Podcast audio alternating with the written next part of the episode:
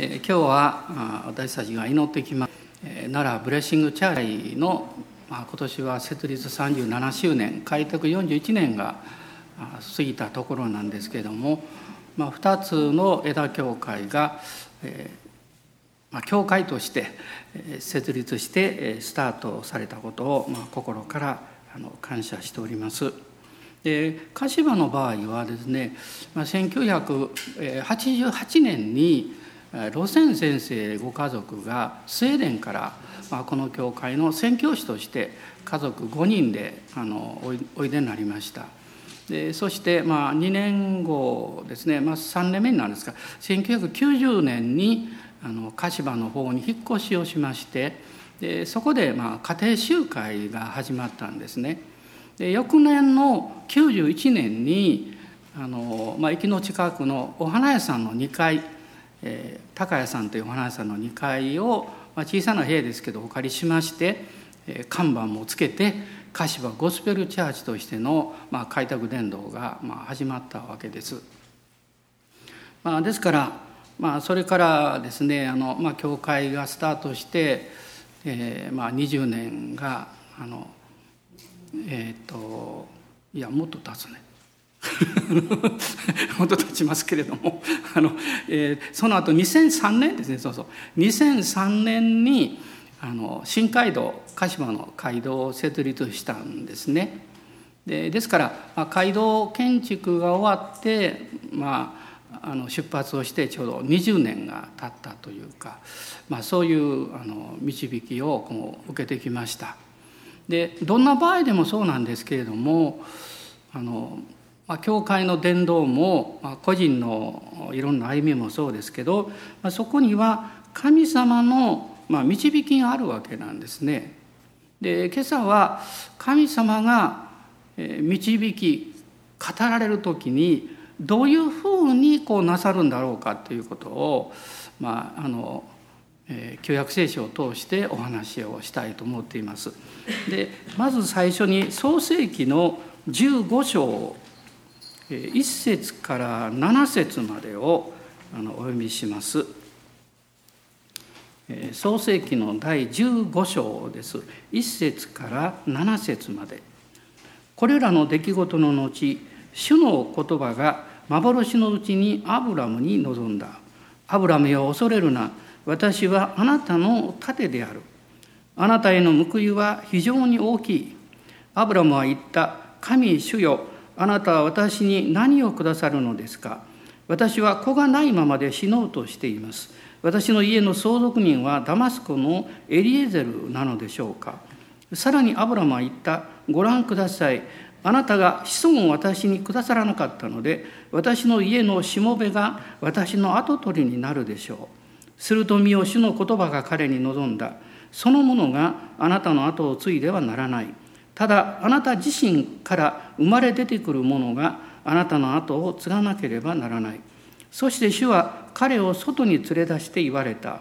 さあ天を見上げなさい。星を数えられるなら数えなさい。さらに言われた。あなたの子孫はこのようになる。アブラムは主を信じた。それでそれが彼の義と認められた。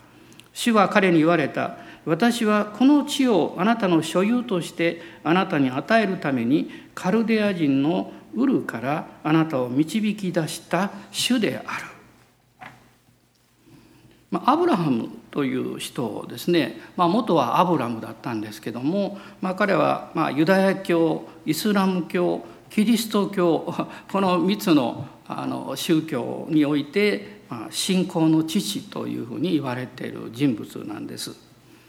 でここにあの出てきますけれども、まあ、彼はあのカルデアのウルというところで生まれこう育ったわけですね。まあ、カルデアのウルというのはメソポタミアあの四大文明発祥の地の一つですけれども現在の、まあ、イラクの南部の辺りになるわけです。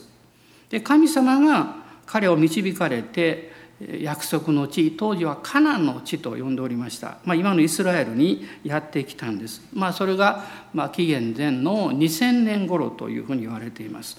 ちょうど彼はその時創世紀12章の4節を見ますと75歳だったと書かれていますね。で私あの来月76になるんですけどね。今75歳なんですまだ。まあ今日はこのお話をしながら、えー、年齢だけしか重ねられませんけれどもですね、えー、いろんなことを思いながらあのお話をしております。この15章というのは、まあ、アブラムの登場は11章の終わり頃なんですけどそして12章この約束の地に入ってきたことが書かれていますがこの15章ではまだアブラムだったんですね。まあ、アブラムっていうのは父は高められるという意味です。アブラハムというのは多くの国民の父。まあ内容が大きくなるわけです。で彼がこの15章がどうして重要かと言いますと一つはですねこの15章において彼は神様に義と認められたと書かれています。まあ、15章の6節なんですが彼は主を信じたで神様が義と認められたとあるわけです。つまり彼は、彼を導かれた主神様ともう一つ大事なことはその言われたことを信じたということです。今日実はお話しすることはここにすごく関係があります。主の御声を聞くということとそれに従っていくということはちょっと微妙な違いがあるんですね。まあ、アブラハムはあの義とされたのは主の御声を聞いてただ従っただけじゃなくって言われた内容を信じたからなんですね。ですからその内容というのが、まあ、あのあなたの子孫はこのようになるとここにも書かれているんですけどもあの彼はそれを信じて義とされたので15章の18節を見ますと、えー、ここにですね「その日主はアブラムと契約を結んで言われた」あなたの子孫に私はこの地を与えるとおっしゃっています。神が契約を結ばれた。神様は罪人と契約を結ぶことはできないんです。ですから契約を結ぶ前に義とされる必要があったわけです。そしてその義とされるのは自分の力ではなれない。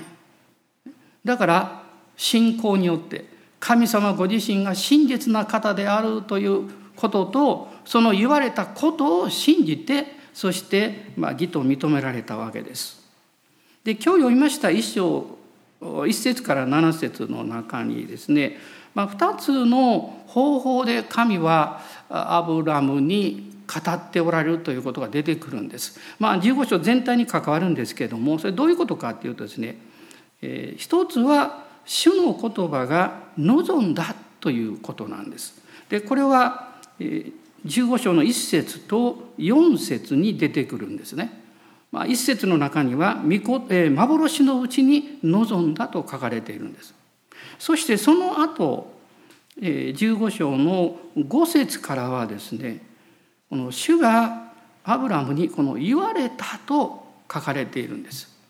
で15章全体をその後見ていきますと「まあ、望んだ」っていうのが最初2回出てくるんですけどこのその4節以降はですね5節以降は「言われた」ということが5回出てくるんです。言われるということと望むということはどこが違うんでしょうかこれは非常に重要なことなんですね。まあ、一つの例を新約聖書から見たいと思いますがいくつもあるんですけどその一つ分かりやすいところが「使徒の働き」の10章に出てきます。使徒の働きの10章です。10章の9節から20節のところなんですが、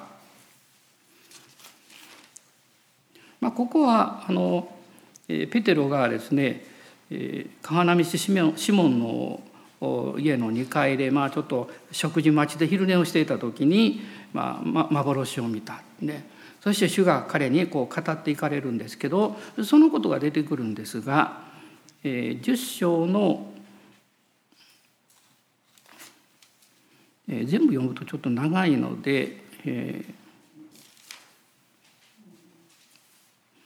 まあ、9節からまあ前半ですが先読みますけど翌日この人たちが旅を続けて町の近くまで来た頃この人たちというのはあのカイザリアのコルネリウス百人隊長から使わされた兵士たちですね。で町の近くまで来た頃ペテルは祈るために屋上に登った昼の12時頃であった彼は空腹を覚え何か食べたいと思ったところが人々が食事の用意をしているうちに彼は夢心地になった。すると天が開け大きな式部のような入れ物が四隅を吊るされて地上に降りてくるのが見えた。その中にはあらゆる四つ足の動物地を這う者空の鳥がいた。そして彼にペテロを立ち上がりほぶって食べなさいという声が聞こえた。これを覚えてください。声が聞こえた。しかしペテロは言った「主よそんなことはできません。あなた私はまだ一度も清くないものや汚れたものを食べたことがありません」するともう一度声が聞こえた。神が清めたものをあなたが清くないと言ってはならない。このようなことが3回あってからすぐにその入れ物は天に引き上げられた。ここにまず神様が幻を見せられてそして神が、まあ、語っておられるんですけどもこのペテロにとっては声が聞こえた。というふうに書かれています。実はこれが神が望まれるということなんです。そしてその後読んでいきますと、えーまあ、19節なんですがペテロは幻について思い巡らしていたが御霊が彼に言われた。ここに言われたというのが出てきます。見なさい3人の人があなたを訪ねてきていますそして彼は下に降りていって、まあ、ためらわずに彼らと一緒にまあ行くわけなんですねで私が今日申し上げたいことはこういうことですね今日神様はこの聖霊様がもうペンテコステの日以来全ての教会兄弟姉妹に望んでいらっしゃいます。で神様がその人あるいは教会を導かれる時にまず望まれるんです。そして言われるんです。微妙な違いというのはですねある人々は精霊に望まれて何かを聞くんですけれども御霊の導きをしっかり聞かないのでその内容を行動することはできないということなんです。だからここに微妙な違いがあるんですね。でこのアブラムのところに戻りたいと思うんですけれども、まあ、アブラムに神様がまず望まれたそれ望むというのは何のためにそうなさったのかここにはアブラムに関しては大きな2つの理由があるんです。一つは神様の慈しみと恵みに出会うことが必要であったんですね。なぜかっていうと、まあ、神の側から語られるんですけどまず一つアブラムはアブラ、まあ、この時まだアブラムですねアブラムは疲れ切ってたんです。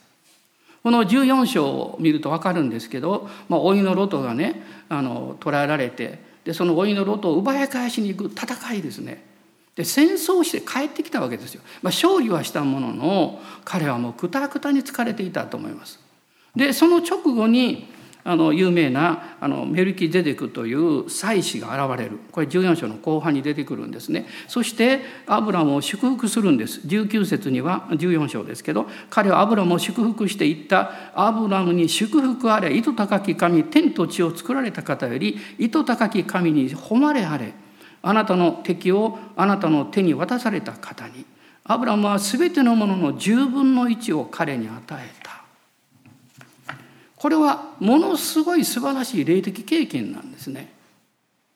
神様はアブラハムに「アブラハムよくやった」ということではなくってもっとすごいことをおっしゃったんです。メルケゼデクという人物を使わしてアブラハムに祝福があるように意図高き神があなたを祝福なさるように。アブラハムは分かってました。祝福というのは単なる心の問題じゃありません。健康も経済も生活全部を含めていますだから感謝として10分の1を捧げたんですまあ今日主に従う人々が多くの捧げ物を主に捧げますあるいは10分の1の捧げ物をしますなぜするかというと神の祝福は単なる私たちの精神的なものや霊的なものだけではないからなんです。私たちの生活をひっくるめたものなんですね。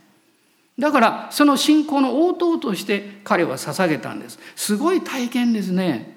でもよく考えていただきたいんです。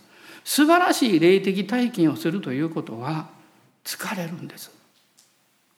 体は疲れるんです。それは皆さん経験なさってると思いますねもう恵まれてる最中はねもう疲れなんか吹っ飛んでしまってねもう私も何度も経験ありますよ食べなくてもいい寝なくてもいいそんな状態が続くんですところがしばらくするとやっぱり肉体持ってますからね。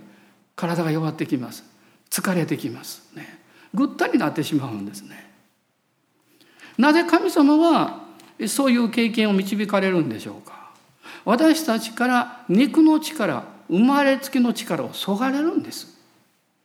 そしてただの器にされるんです。神様のものをそのまま全部受け取ることができるようにそういうところを通らされるんですね。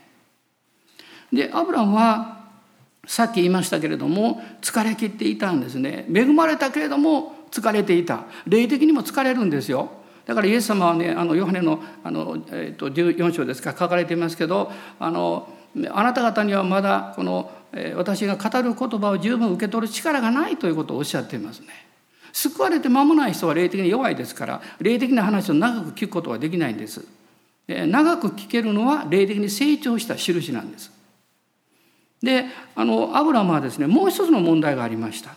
それは彼はその自分の生活の領域にとどまることによって神の約束を受けることができないということなんです。つまり信仰の領域に入らなきゃいけなかったんです。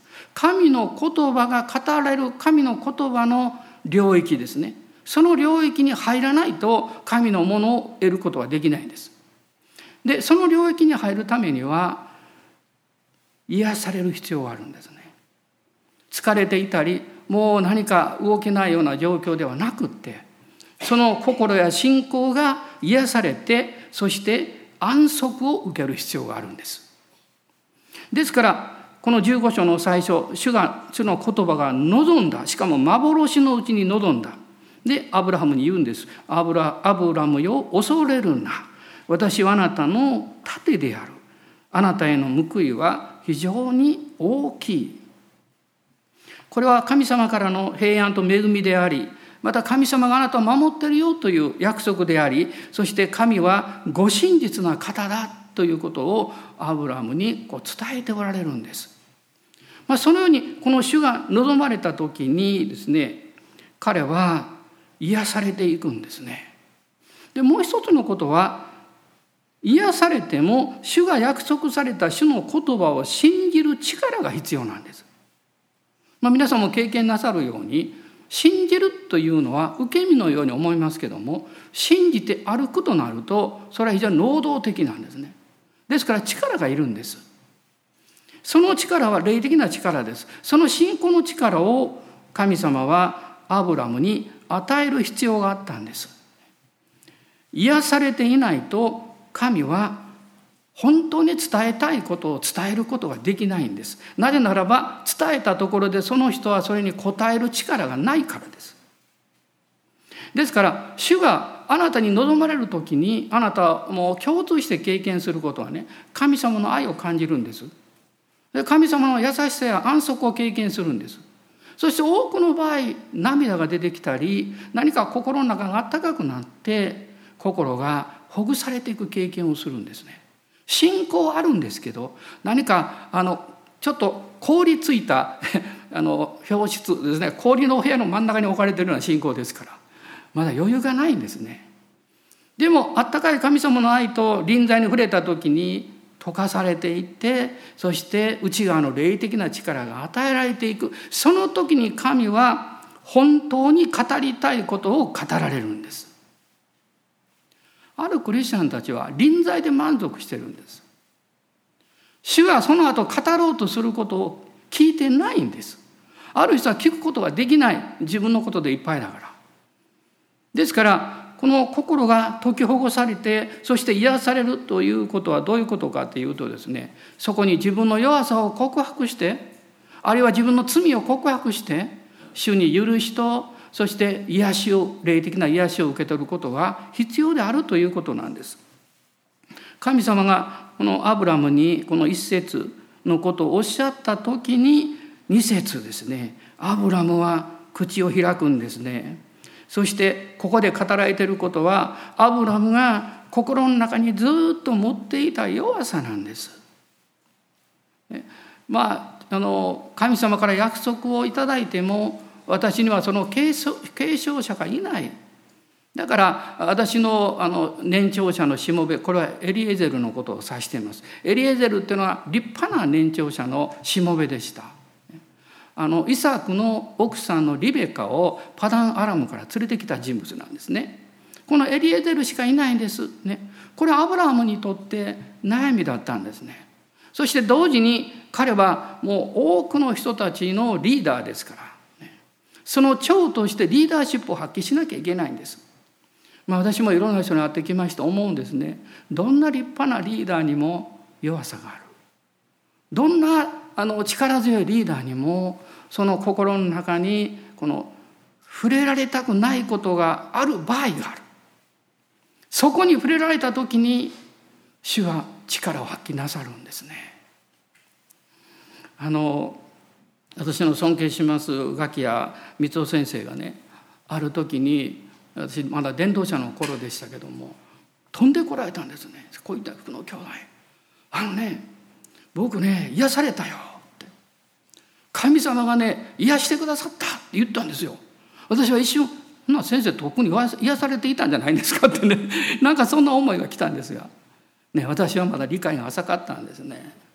確かに癒されて主に用いられておられる大いなる器だったんですけどその心の一番深いところにもう本当に自分が悩んでいたというか問題があったんですね。それは奥様がお父様が召された時にそこに奥様が行くことができなかったという状況がその奉仕の中で起こってしまった。そのことに対する責任をですね先生はものすごく夫として感じておられたで。あの講義というか一般に見るともうそれはやむを得ない事情で、ね、主に使える者にとってはそういうことも起こりうるわけですから、ね、あのそういう面で見ると責められることは何もないんですよ。でも一人の女性の夫として考えた時に本当に申し訳なかったとそういう、えー、何というかこう力なさっていうんですかねそれを、まあ、先生はずっとあの感じておられたんじゃないかなと私は思うんですね。目に涙を浮かべて実はおっしゃったんです。私はその時のことを生涯忘れないんですね。でこう思いました。私は先生がそのように深い経験をなさった経験をまだしていない。それはおそらく自分の心の中に何か自分だけの何か部屋を持っていてそれを主に明け渡していないからだろうなと感じました。でもそれは自分ではどうすることもできない問題ですからやがてその時が来るかなという印象をですねそれをいまだに覚えているんですね。立派な先生だったと本当に思います。でその後でね「はあもう癒されたよ」って「主がね主の許しをいただいたんだよ」って言ってものすごく喜んでいらっしゃった。幼子のようにね喜んでいらっしゃったんですね。おそらくその時に神様から特別な精霊の恵みを受けてまた同時に霊的な新しい力に満たされた器がスタートしたんではないかなと私は今あの思い起こすと考えるんですね。アブラもそうでした。彼も疲れ切っていたんですね。そして弱さを経験していたんです。で自分の悩みの問題もあったんですね。そこに主が触れてくださってそして彼を導こうとされたわけです。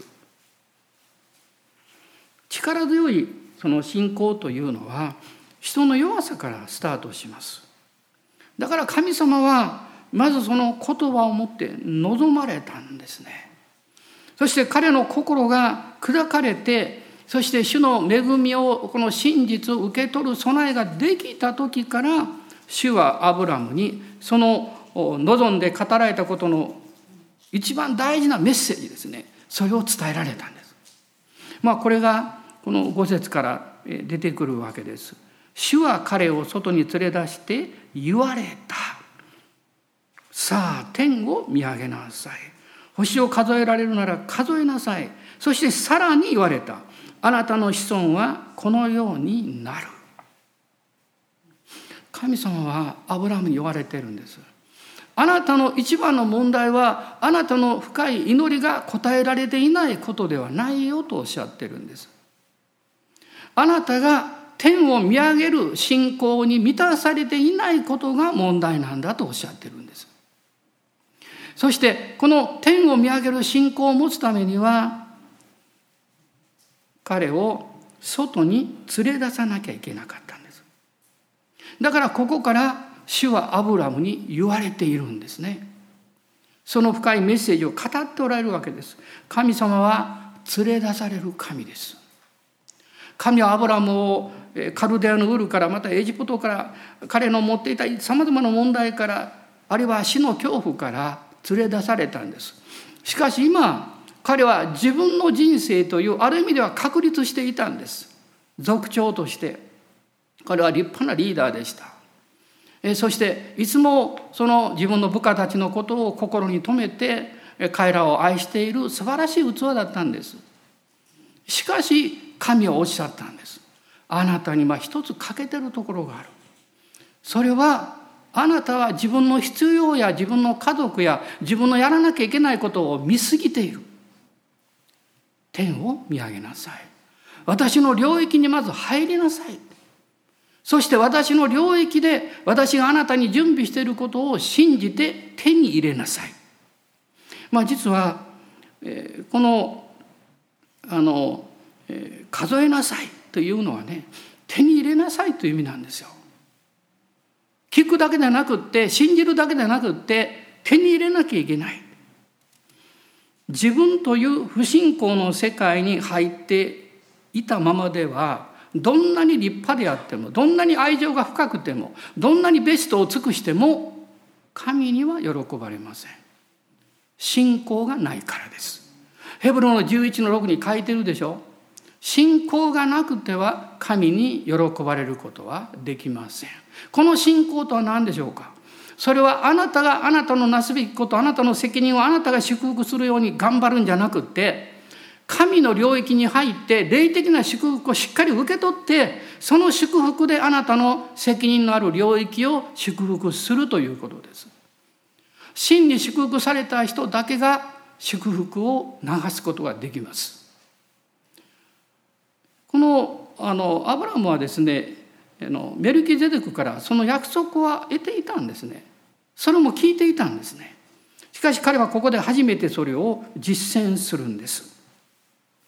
彼を神は連れ出されたんです。この「あがない」という言葉の一つの意味は外に買い出すという意味があります。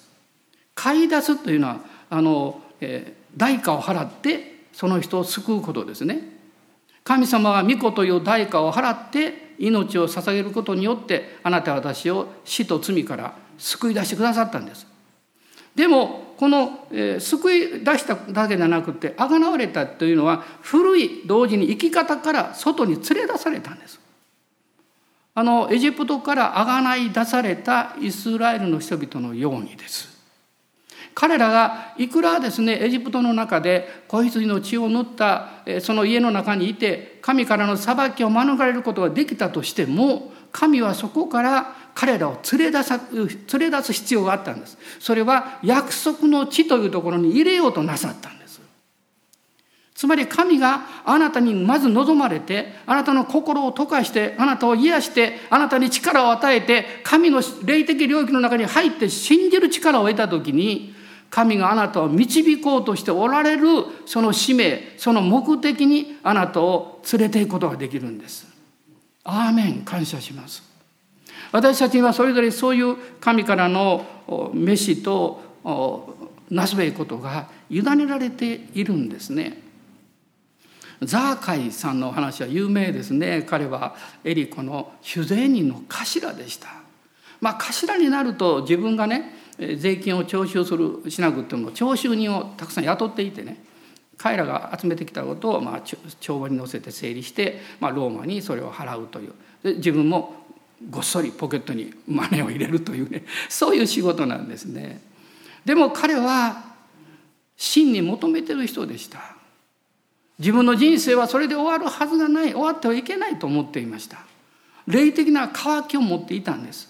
霊的な渇きを持っている人には神は必ずキリストと出会うチャンスを与えてくださいます。イエス様が来られるというのを聞いた時に彼は真っ先に走っていった。なぜそれが言えるかというとイエス様の一行が来る前にイエス様が通られるであろうその道筋のとこに立ってる大きな桑の木に登って桑の木の葉っぱって大きいですから身を隠すことができるんですね。彼は小柄でしたしね。そこにこう身を隠してイエス様一行が通られるのをじっと待っていたわけなんです。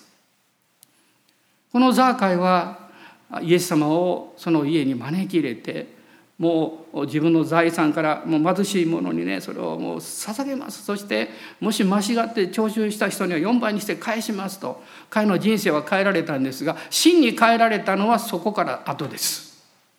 そこから後それは何かっていうとキリストの救いと恵みを多くの人々に伝えることができたということです。これ私は想像するんですけども彼はその後一軒一軒いろんな方を訪問して彼を知らない人はいないんですね。税を徴収するリーダーでしたからね。そして彼は笑顔で言ったことでしょう。今まで怖い目をさして申し訳なかったねって。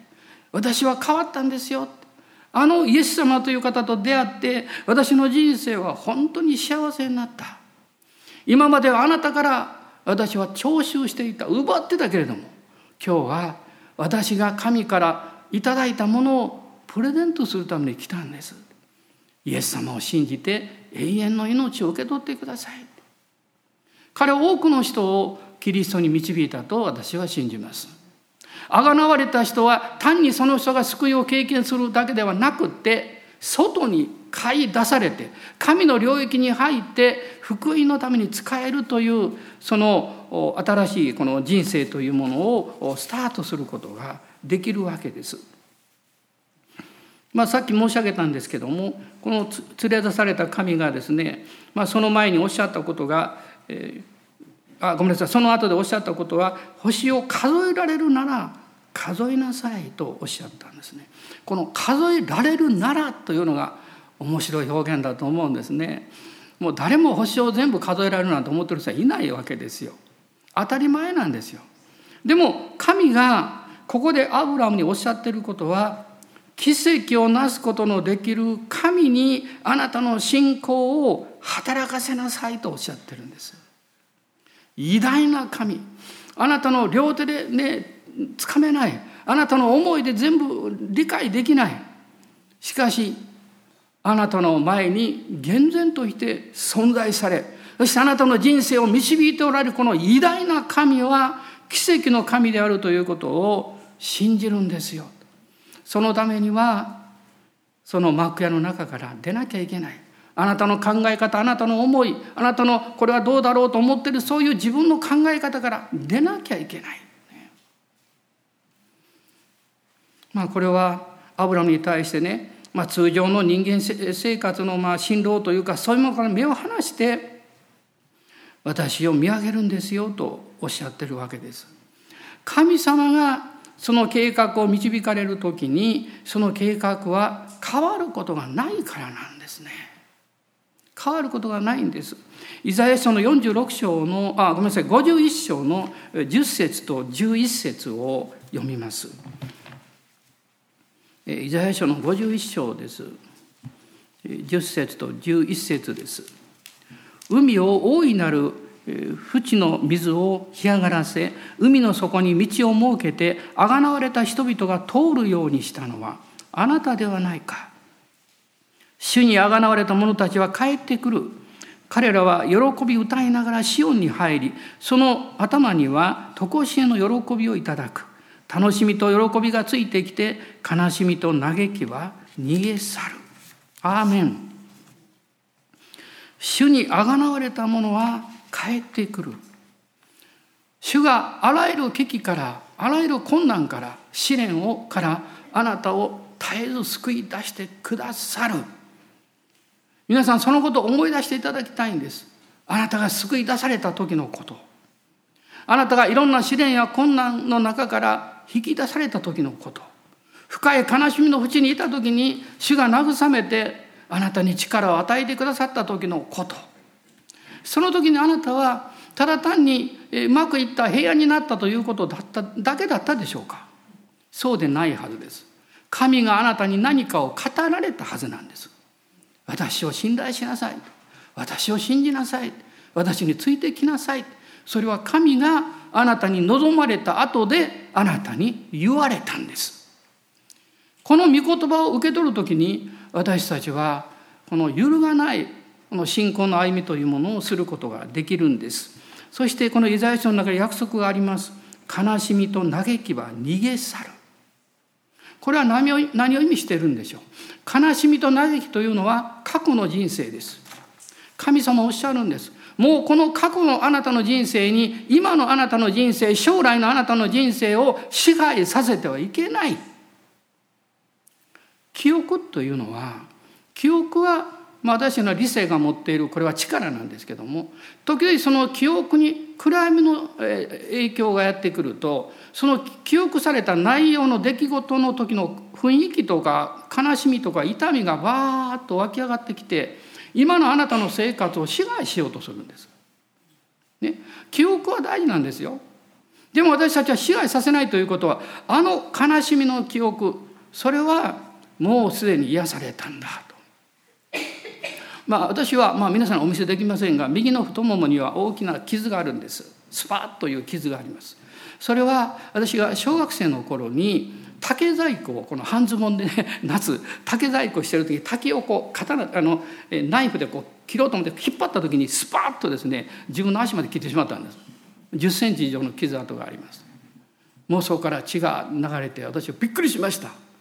でこう押さえてですね それを血を止めたんですね。そして、え、私はあの母親にも黙ってました。お医者にも行きませんでした。そのまま治しました。だから傷跡が大きいんです。このスーッとこう何か避けたような傷跡が残ってるんです。私はクリスチャンになった時にその自分の傷跡を見てね思いました。あこれは過去の私だったんだな。自分の悩みがあり問題があると誰にも相談できなくって。あるいは時には自分でもう腹を立てて何かにこう八つ当たりをしたりね。騒いだり。最終的に自分の人生を呪うというかどうせ自分の人生なんかろくなことはないわとかですね。考えてしまった。でもイエス様がそういう人生から私を外にあがない出してくださって。今はいろんなことがあっても辛いことや厳しいことがあってもこの偉大な方を信頼して神様は私の人生に夢をくださり希望をくださり素晴らしい約束をくださった。これが必ず実現するんだと信じることができるようになったんです。そしてもうその3分の2ぐらいは実現したと私は思っています。まだまだあと3分の1残ってます、ね、あとの3分の1を神様が実現させてくださると信頼しています。皆さんにもそれを申し上げたいんです。あなたが救われて主の恵みを経験したそこで終わったらダメです。主が言われる御声を聞いて従ってください。そのためには霊霊的な恵みの領域に入らなきゃいけません。自分で自分の問題を解決しようとすることをもうちょっと横に置いて主に全部委ねて主から導きをいただく必要があります。神様は真実な方なんです。えー、そして15章の7節を見ますと主がね彼をこの導かれたということが書かれています。7節ですね最後にカルデア人のウルからあなたを導き出した主である。神はあなたを連れ出しそしてあなたの人生を暗闇の世界から新しい世界にもう戸惑いの多い痛みや悲しみの多いもうなんでこんなこと起こるのということはもう今日も続いていますけどもこういう世界に私たち生かされているんですがしかしその思いやその気持ちや悲しみに圧倒されていたら幸せになることはできないんです。神はその真っ只中に私たちに勇気をくださるんです。蓮の花きれいですね。先日行田というところに連れて行ってもらいました。その時にこのハスがたくさん植えられているところを案内してくださいました。残念ながら今まで花は咲いてないんですけどもう一面にハスだらけなんです。これが咲いたら綺麗だろうなと思いました。たくさんの方がね来られるんだそうですね。そしてその葉っぱで見えないんですけど葉っぱが大きいからね。その下は皆さんご存知ですよね。真っ暗でドロドロで汚れてる土なんですよ。でも栄養分がたっぷりなんですね。実は私たちが痛みを感じているあなたの生活の場所こそ神が新しい命を生み出すための栄養がいっぱいあるんですよ。でも種がないと育たないんです。種は神の言葉なんです。神の御言葉を聞かなきゃいけないんです。そしてそれを信頼して歩いていくんです。そうすれば主が素晴らしいあなたの人生をいっぱいに花で満たしてくださるでしょう。立ち上がりましょう。神様は今日もあなたに祝福を語っていらっしゃいます。信仰の従順は神様の約束を実現に至らせる力です。道筋です。主に従っていきたいと思います。アーメン。感謝します。今日もし自分の人生なんでこうなんだろうって考えてる方いらっしゃったらそうなんですよ。だからこそそこからそこに神の言葉の種が植えられてそして素晴らしい花があるいは木が育って実や美しい花が咲くようになるんです。神の計画は実現していくんです。一夜にしてそれ起こらないんです。何年も何十年も私はイエス様を信じて57年ぐらいになりますけどさっき申し上げたように私は神が語られた私の人生に対する計画はまだ3分の2ぐらいしか実現していないと思っています。じゃああと3分の2の年齢生きるんですかって言われるとその自信はないんですけど でもね時間の長さの問題ではないんですよ。内容の問題なんですよね。主はあなたにね特に若い人にはもうたくさんの祝福の領域を置いたままにしておられるはずですそれをいただきましょう。信じましょう。小さな自分の考えだけであなたの人生をまとめてしまわないでください。こうなったら解決するんだと勝手に決めないでください。神の解決法神の導きの方法はあなたの思いや考えをはるかに超えるんですよ。もっと偉大なんです。この方に信頼しましょう。主があなたを連れ出しておっしゃいます。天を見上げなさい。アーメン。感謝します。今日悔い改めと従順な信仰を持って主の前に出てきましょう。アーメン。ハレルヤ。アーメン。感謝します。ハレルヤ。おーハレルヤ。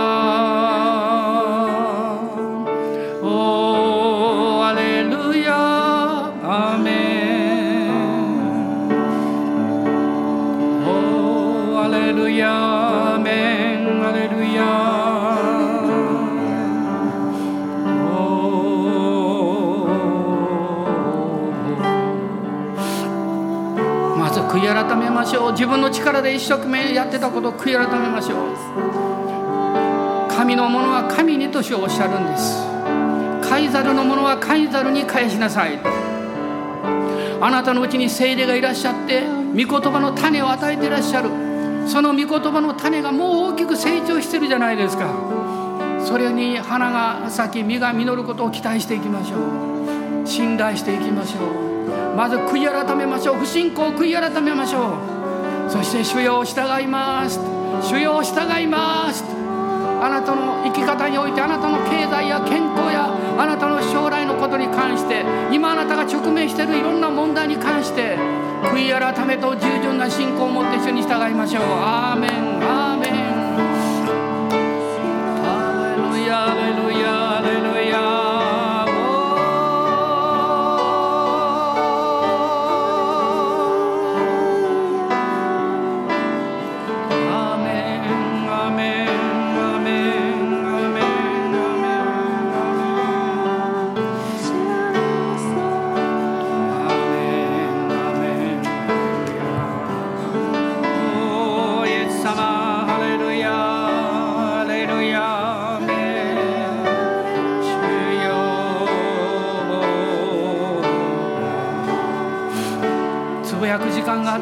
信じますと告白しましょう嘆く暇があったら賛美を捧げましょう目の前にどうしようもできない問題があったとしたらそれを見ながら「ハレルヤ主よあなたは偉大な神です」と奇跡を宣言しましょう。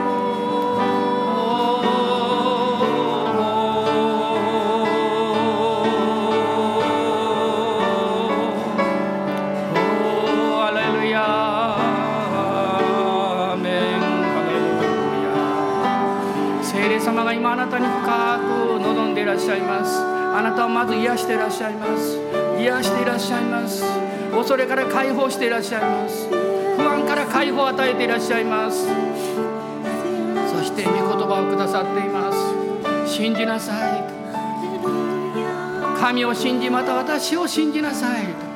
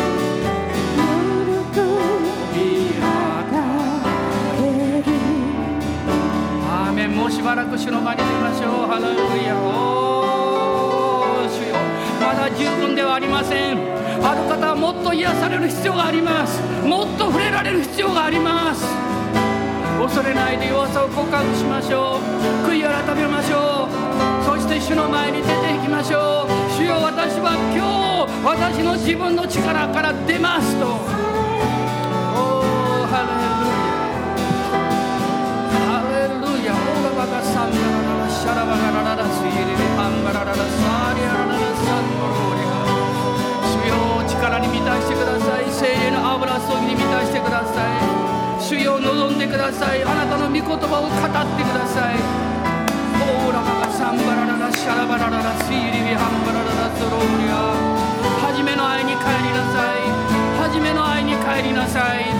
私があなたに語った言葉を思い起こしなさい。